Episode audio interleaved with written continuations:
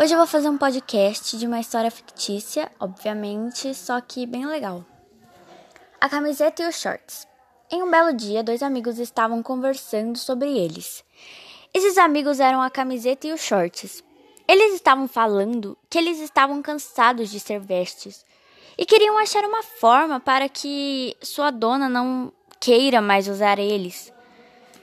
Então, Camiseta disse: Precisamos urgentemente achar uma forma de não sermos mais os preferidos dela. Shorts disse em seguida: Como vamos fazer isso? Isso é impossível, nós somos os preferidos. Logo depois a camiseta disse: Não sei, só estou falando da boca para fora.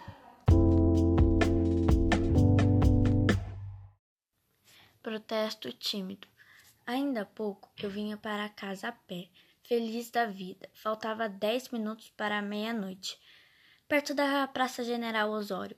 Olhei para o lado e vi junto à parede da esquina algo que me parecia uma trouxa de roupa, um saco de lixo.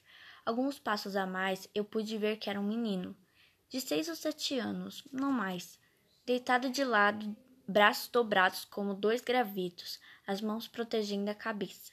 Tinha os cambites também, escolhidos e afiados dentro da camisa e de meia esburacada, para se defender contra o frio da noite. Estava dormindo, como podia estar morto.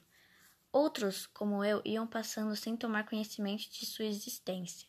Não era um ser humano, era um bicho, um saco de lixo mesmo, traste inútil, abandonado sobre a calçada, um menor abandonado.